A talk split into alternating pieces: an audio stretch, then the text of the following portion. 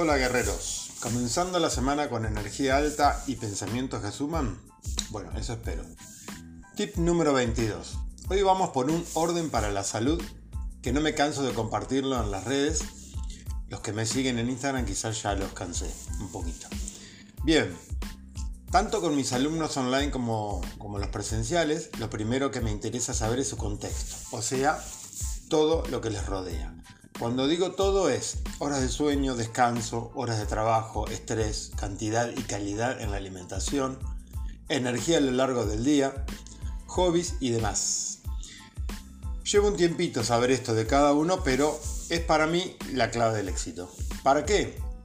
Para entender cuáles son sus fortalezas y sus amenazas o limitaciones a la hora de incorporar un hábito de vida de forma duradera y sin perjudicar al resto de las áreas que se necesitan para llevar una vida equilibrada.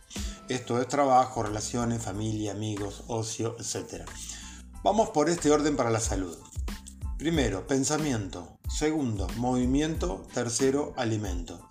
Aunque esto es un orden que tiene una prioridad, están todos unidos e interrelacionados.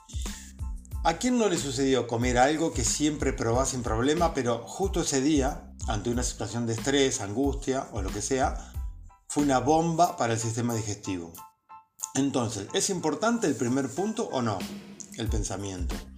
Con pensamientos está incluido todo lo referente a estados emocionales que son provocados por pensamientos negativos y o pesimistas, miedos, creencias limitantes y paro un poco con este último para explicar otra secuencia que puede cambiar la percepción de la realidad.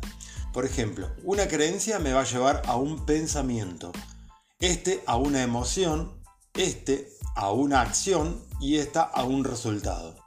Si reflexionás sobre esto quizás valga la pena salir de esa zona cómoda, eso que siempre me pareció que era solo de una manera, y aventurarse a nuevos conceptos e ideas.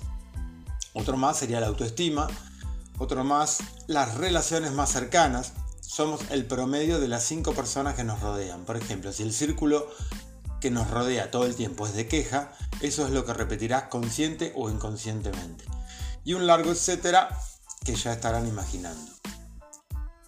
¿Cómo, cómo em, se puede incorporar un nuevo hábito de alimentación y ejercicio si no están las condiciones para poder sostenerlo en el tiempo y lograr resultados que no aparecen de otra manera que sumando pequeños pasos de forma consistente?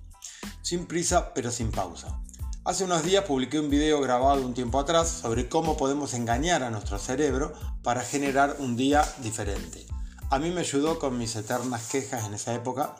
Si querés verlo, te lo dejo eh, acá.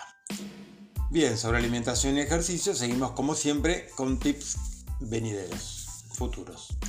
Un abrazo grande para todos y gracias por leer o escuchar. Dejo el link si quieren invitar a, esta lista de difusión a quien esté interesado. Gracias de nuevo, nos vemos pronto.